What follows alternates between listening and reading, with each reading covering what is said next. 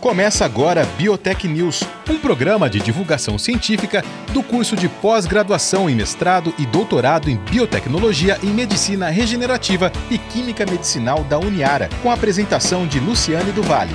Olá, eu sou a professora Luciane Duval e este é o Biotech News. E hoje eu converso com a professora Juliana Fedossi Lopes. Ela é da Universidade Federal de Itajubá.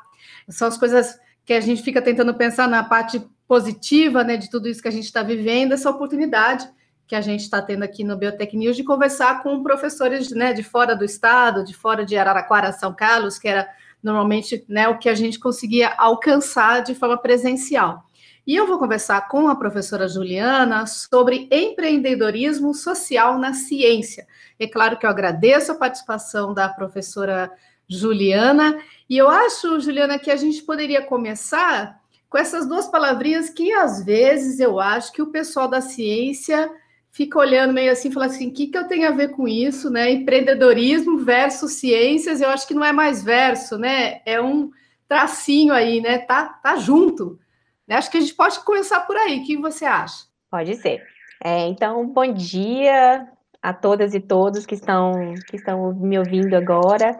Agradeço à professora Luciane, à professora Mônica e também ao professor Hernani pelo convite de poder né, ter essa oportunidade de conversar com vocês. Bom, é, para complementar, né, eu não sou uma especialista, vamos dizer assim, em empreendedorismo, né, é, o motivo pelo qual essa conversa, né, é, é, desse assunto está relacionado com uma organização social que eu criei, que tem é, objetivos de ciência, mas é, eu tenho algumas algumas formações empreendedoras, vamos dizer assim, de curta duração, e mesmo sendo uma cientista que atua em pesquisa básica, né, eu consigo ver vários pontos em comuns do empreendedorismo em geral e da produção de ciência, né? Se a gente for reparar a jornada de um empreendedor ou a trilha de um empreendedor ou de uma empreendedora e os diferentes caminhos que a gente percorre no método científico, na ciência, eles têm vários pontos em comum, né? Que é a questão de você ter uma ideia para resolver um problema e você procurar meios que podem ser é, materiais, financeiros e também de estudo, de conhecimento para resolver esse problema, né?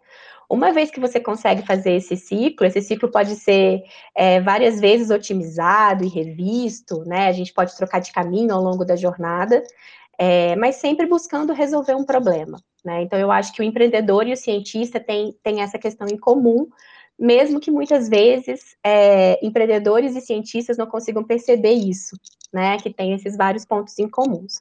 É, eu acho que, no, de uma forma geral, é, a gente tem, tem um potencial gigantesco nas diversas áreas da ciência para a criação de novos negócios, né, para empreender novos negócios que resolvam problemas. E o empreendedorismo social é um termo relativamente novo, né, é, não é tão novo assim, talvez algumas pessoas que estejam nos ouvindo agora estejam ouvindo pela primeira vez, mas ele não é tão novo assim, e ele compreende dois tipos de organizações, né? Organizações que a gente geralmente conhece como não governamentais ou organizações sem fins lucrativos, e também os chamados negócios sociais.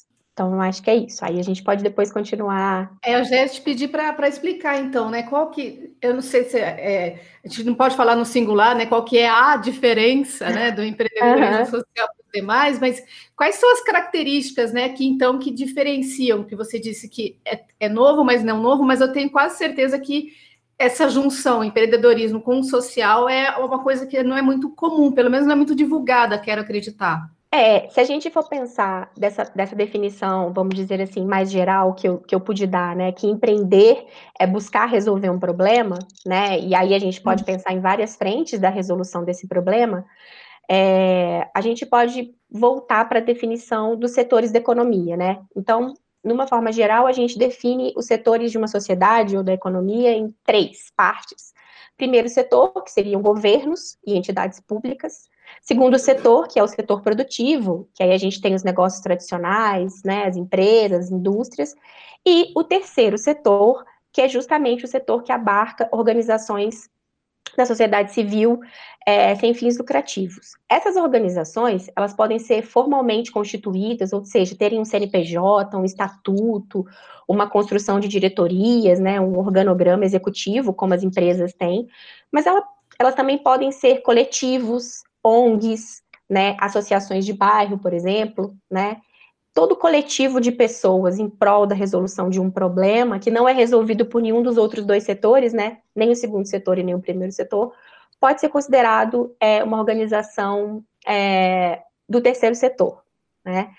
É, bom, então assim, geralmente a gente pensa em organizações sociais, é, independente se, se, são organizações sem fins lucrativos ou negócios sociais, que elas estão, elas existem para resolver um problema que o primeiro setor, ou seja, o governo, não consegue resolver.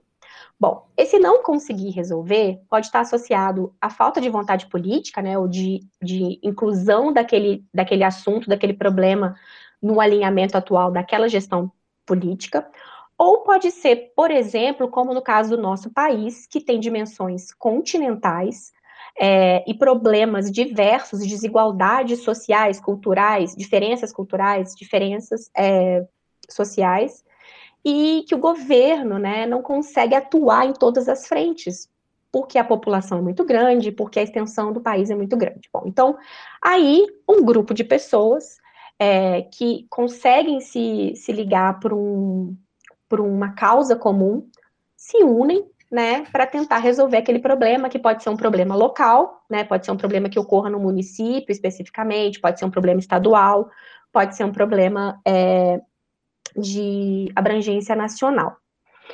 E as organizações sem fins lucrativos, é, elas têm esse nome, né? Na verdade, o nome formal é sem fins econômicos. Isso quer dizer única e exclusivamente que as pessoas envolvidas não pegam o lucro para si, o lucro financeiro para si. Mas esse lucro, ele é esperado, ou seja, uma organização ela tem que ter sustentabilidade financeira para permitir que as suas ações sejam é, executadas, certo?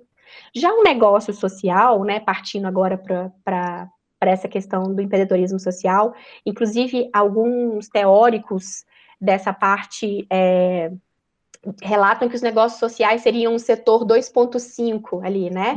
Justamente pelas características intermediárias entre o segundo setor e o terceiro setor. Os negócios sociais, eles sim podem ser lucrativos para, para os seus sócios, né, para os seus criadores, mas eles têm como objetivo maior utilizar esse lucro para promover maior impacto social, né? E também tem uma característica específica que é atuar em benefício Aí agora eu vou fazer uma, usar uma classificação do nosso país, né, em benefício das classes C, D e E, né? E aí a gente está falando de, de, de, uma classificação mais socioeconômica.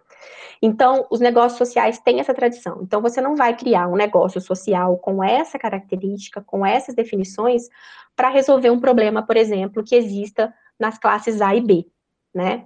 E o lucro que essas pessoas têm não é maximizado para os seus diretores, e é, ele é maximizado para consecução dos objetivos daquela empresa que aplica, né, que exerce um negócio social.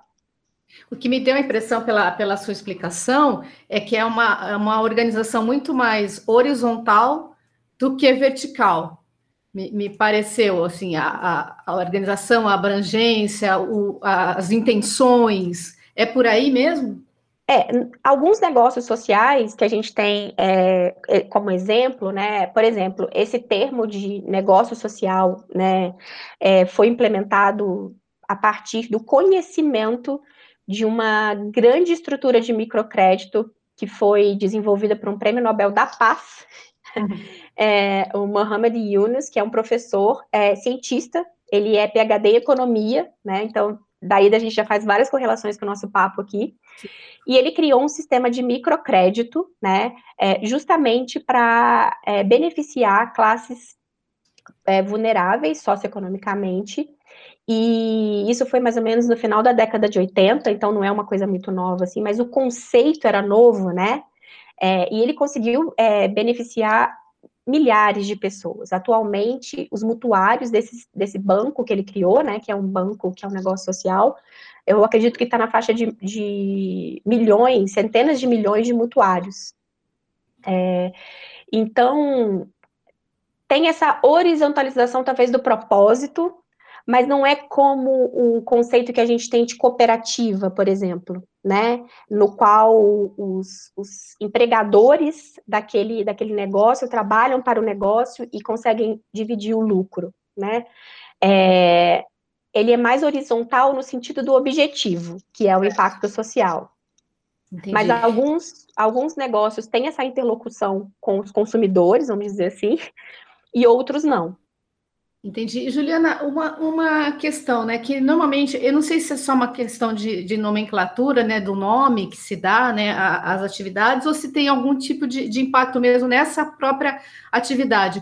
Mas, assim, eu não sei se está tá um pouco impregnado na gente, a gente ouve falar em negócio, a gente já não olha com uma cara muito positiva para isso. Aí fala negócio social, você fala, hum, não sei. E o empreendedorismo, eu acho que também começou uma, uma, uma banalização, quero crer, né, de que todo mundo é empreendedor, todo mundo pode ser empreendedor, aí a pessoa, né, infelizmente, pegar um exemplo clássico, né, de, até do, do jornalismo, né, a pessoa, infelizmente, fica desempregada, aí ela se vira ali para ter algum tipo de renda e colocam, né, etiqueta nela de empreendedora. Não, ela não é, né, na raiz ali da questão.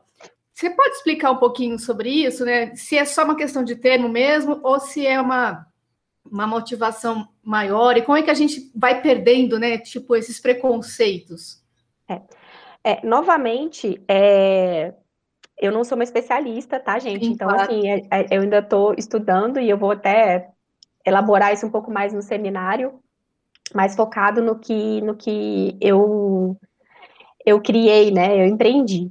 Mas eu acho que sim, tem uma romantização do empreendedorismo, uhum. né, atualmente, e a gente precisa separar muito bem isso, porque é o que você falou, né? A pessoa que, que empreende porque ela se encontra numa situação vulnerável socioeconomicamente, não, não exatamente consiste que ela tem é, essa jornada do empreender, né? É, mas, assim, é, ao mesmo tempo que a gente não precisa romantizar, a gente precisa estabelecer que, sim, toda pessoa pode ser empreendedora, né? Toda pessoa é, que, que, que tenha a concepção de um problema, que consiga validar a sua ideia, consiga construir é, processos para resolver aquele problema, esses processos eles podem sim serem, virarem um negócio, se transformarem num negócio né? Não necessariamente a gente precisa falar de empreendedorismo sempre relacionado a novos negócios, né? Ou seja, um produto que nunca, não existia no mercado ou um, um processo que não existia no mercado, né? A gente pode pensar em empreendedorismo é, para soluções melhores para coisas, para problemas que já existem soluções, outras soluções, né? Mas eu acho que sim, a gente é, deve evitar romantizar essa, essa questão do empreendedorismo. E não necessariamente uma pessoa que está situada socioeconomicamente numa classe C, D e E e que cria um negócio, esse negócio vai ser um negócio social, né? Então, por exemplo, se essa pessoa, ela, né, o exemplo que você citou, ela é desempregada, então ela resolve, ela, sei lá, ela tem é, habilidades manuais, ela resolve produzir máscaras para vender, né? Então, ela está, entre aspas, com um negócio tradicional. É, pode ser um negócio pequeno, pode ser um negócio é, artesanal, que ela faz dentro da, da, própria casa, mas aquele negócio que ela criou, né, sistematizado ou não, é, juridicamente oficializado ou não, é para ela, é para reverter o lucro para ela, né? Então, é um negócio tradicional, vamos dizer assim. Agora, se ela cria, é, aqui eu estou especulando, tá? Elaborando ah, agora. Não, tá ótimo, acho que aí pergunta. fica bem claro, né, quando ilustra. É, se ela quer, por exemplo, fazer um negócio que promove impacto social, ela vai verificar na comunidade dela, por exemplo, quais outras pessoas estão desempregadas, quais outras pessoas têm essa habilidade manual, cria uma, uma, uma sequência de várias pessoas produzindo máscaras, né? E a cada três máscaras, por exemplo, que ela vende, talvez para classe A e B, ela dedica X máscaras para a comunidade dela, do entorno dela. Bom, então nesse mesmo exemplo, né, ou seja, para resolver o mesmo problema, a gente pode construir um negócio tradicional, ou um negócio social que vai promover um impacto social numa certa extensão. Não, muito bom. Eu acho que ficou bem, bem clara, né, a, a, a diferença. Muito bom, Juliana. A gente está quase no finalzinho. Eu queria te ouvir um pouco sobre a sua experiência, né? Você já mencionou algumas vezes e aqui é claro a curiosidade está pulsando, né? especialmente porque a gente está num, num, programa né, de, de ciência e você disse que tem uma, uma experiência é, em relação a isso. Conta um pouquinho o que, que foi que aconteceu com você que você começou a partir para esse universo. É, eu vou fazer um resumo muito associado a essa jornada empreendedora, né? Porque aí eu acho que as pessoas vão conseguir compreender um pouquinho desses, talvez desses pontos principais. É, eu tinha uma, um problema, né, que vários empreendedores classificam como uma dor, né? Qual que é a dor do, sua ou do, do, seu, do seu potencial cliente, vamos dizer assim, que era bem caracterizado para mim a diminuição expressiva dos investimentos em ciência e tecnologia, né, no nosso, no nosso país, de uma forma geral. E eu também tinha bastante claro, sendo parte da comunidade acadêmica, que a parte de laboratórios, de infraestrutura, estava relativamente bem estabelecida na maioria dos, dos laboratórios, na maioria das instituições que fazem pesquisa no nosso país, e o que estava tendo impacto muito imediato era a diminuição de bolsas, ou seja, a diminuição de pagar pessoas, pagar uhum. cientistas para executarem pesquisa. Então, eu consegui verificar essa dor, eu vou elaborar isso um pouco mais no seminário, então já fica a dica, quem quiser vai estar no YouTube depois, né? É, e eu verifiquei esse problema, essa dor, e eu comecei a ficar com aquela, com aquela angústia empreendedora, né, que vários empreendedores têm, de resolver esse problema. Como é que eu posso resolver esse problema? Então, eu fui atrás de, primeiro, identificar quais seriam as ferramentas que eu utilizaria para resolver esse problema, qual era a minha, a minha disponibilidade financeira para resolver esse problema, que também geralmente é um, uma variável importante na criação de, de um negócio, né, ou de um, de um empreendimento. E eu comecei a estudar sobre o terceiro setor, eu comecei a estudar sobre a legislação do terceiro setor, é, comecei a estudar é, sobre estruturas e então, o que eu cheguei na, na conclusão de que eu deveria, então, criar uma organização social, né, ou seja, não um negócio social, uma organização social com o objetivo de fomentar pesquisadores no Brasil.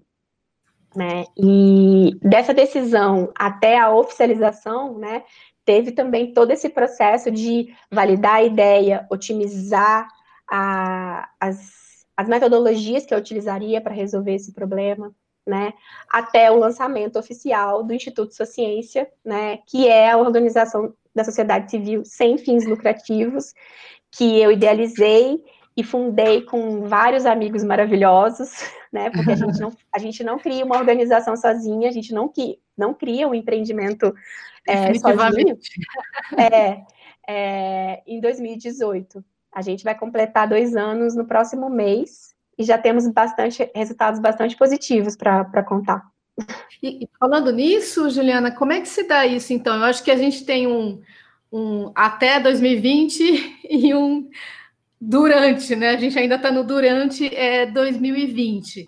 Eu imagino que normalmente a gente fala de bolsa de pesquisa, a gente é óbvio vai pensar naquilo que você estava explicando no primeiro setor. Você vai falar assim, mas não é o governo que tem que dar, que tem que investir, porque é importante para o país, etc, tudo que a gente está vivendo agora. E uhum. aí você vem falando assim, então, mas aí como não veio, a gente deu um jeito.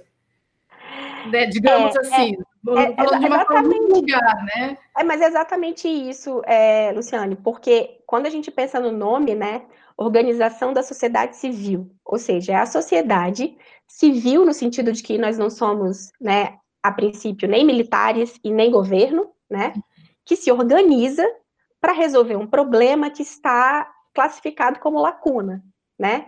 E aí é como eu falei, se essa lacuna existe por falta de vontade política, ou se essa lacuna existe por é, inabilidade de abrangência de resolver esse problema, não importa muito, né? O que importa é que existe uma lacuna que precisa ser resolvida, que é importante para a sociedade se, desenvol se desenvolver, que ela seja cumprida, e aí, então, você, você se organiza e faz. A gente, a gente agora estou falando no plural, porque a organização, né, o uhum. Instituto Sua Ciência, recebe muito essa argumentação.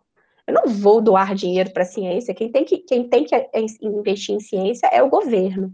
E a gente concorda, a gente concorda plenamente. É, a gente, inclusive, fala que a gente não gostaria de existir, a gente não gostaria que a nossa Sim. existência fosse necessária. Mas uma vez que o governo não está investindo, ou não está investindo de forma abrangente, né, abrangendo todas as pessoas que querem ser cientistas, que querem ter essa formação em ciência e desenvolver ciência, né, é, como, a, como a gente acredita que isso é importante, a gente então criou essa organização. Entendi. Para a gente fechar mesmo, que o nosso tempo tá, tá querendo estourar e eu estou fingindo que não é comigo, né? é, atualmente, qual é a extensão de vocês, né? Quantas pessoas vocês estão, cientistas, né? Vocês estão atingindo com o trabalho de vocês? É, é, é preciso agora nesse ponto que você que você falou fazer uma diferença entre organizações sociais que são criadas, por exemplo, com fundos patrimoniais. Então, a gente tem algumas organizações no Brasil que são gigantescas e que, que devem existir porque elas fazem um trabalho incrível. É, mas geralmente são organizações bastante consolidadas e que foram criadas com fundos patrimoniais milionários, né? Até de grandes empresas ou de famílias é, com, com bastante de classes A e B, né? Vamos dizer assim. E esse não é o nosso caso, né? É, nós fomos, a, gente, a, fundação do Instituto se deu com um grupo de pesquisadores, né, em, em, diferentes níveis, então a gente começou com 20 pesquisadores que fundaram a organização, e todo o nosso recurso é captado por doações, que podem ser feitas por pessoas físicas, por pessoas jurídicas e por venda de produtos, né? Então, essa camisa que eu tô aqui, ó, ela também é, é utilizada para arrecadar recursos para o Instituto. Até o momento, a gente não tem nenhuma doação de pessoa jurídica, né? Então, todas as nossas doações foram, foram feitas por pessoas físicas, né? E então, assim, a gente tem uma estrutura financeira pequena, mas tem uma estrutura de recursos humanos razoavelmente grande. Então, a, a gente está atuando com 25 voluntários. Eu me incluo nesses 25 voluntários, ou seja, a organização não paga ninguém CLT ainda, que é um caminho possível, né, para gerar empregos, mas a gente não tem essa condição, essa sustentabilidade financeira no momento. A gente já conseguiu financiar duas bolsas de iniciação científica, então a gente tem duas bolsas de iniciação científica ativas.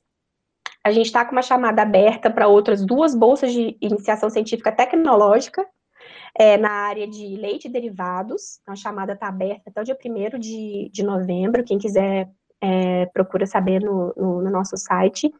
E nós estamos elaborando uma terceira chamada é, do Fundo Emergencial para o enfrentamento da Covid-19. Então, a gente vai, vai entrar 2021 com cinco bolsas de iniciação científica ativas.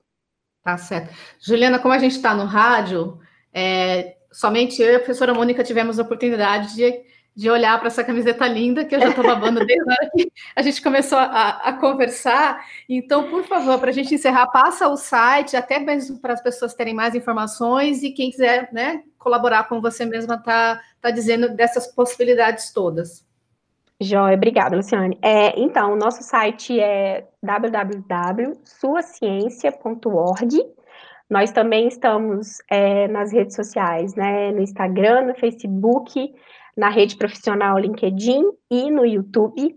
Então, quem já for ativo nessas redes, segue a gente lá, porque é, a gente promove muitos eventos e peças de divulgação científica sérias, com uma curadoria bem cuidadosa e com uma edição de texto e imagem também bastante cuidadosa para levar informação acessível para todas as pessoas.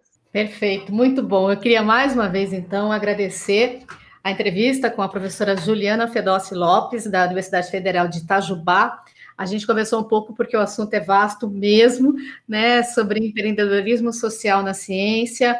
Só lembrando, então, www.suaciencia.org, né, todas as informações, e aí começa a navegar pelas outras plataformas né, de atuação. Juliana, então, mais uma vez, muito obrigada pela entrevista. Obrigada, pessoal. Tchau, tchau.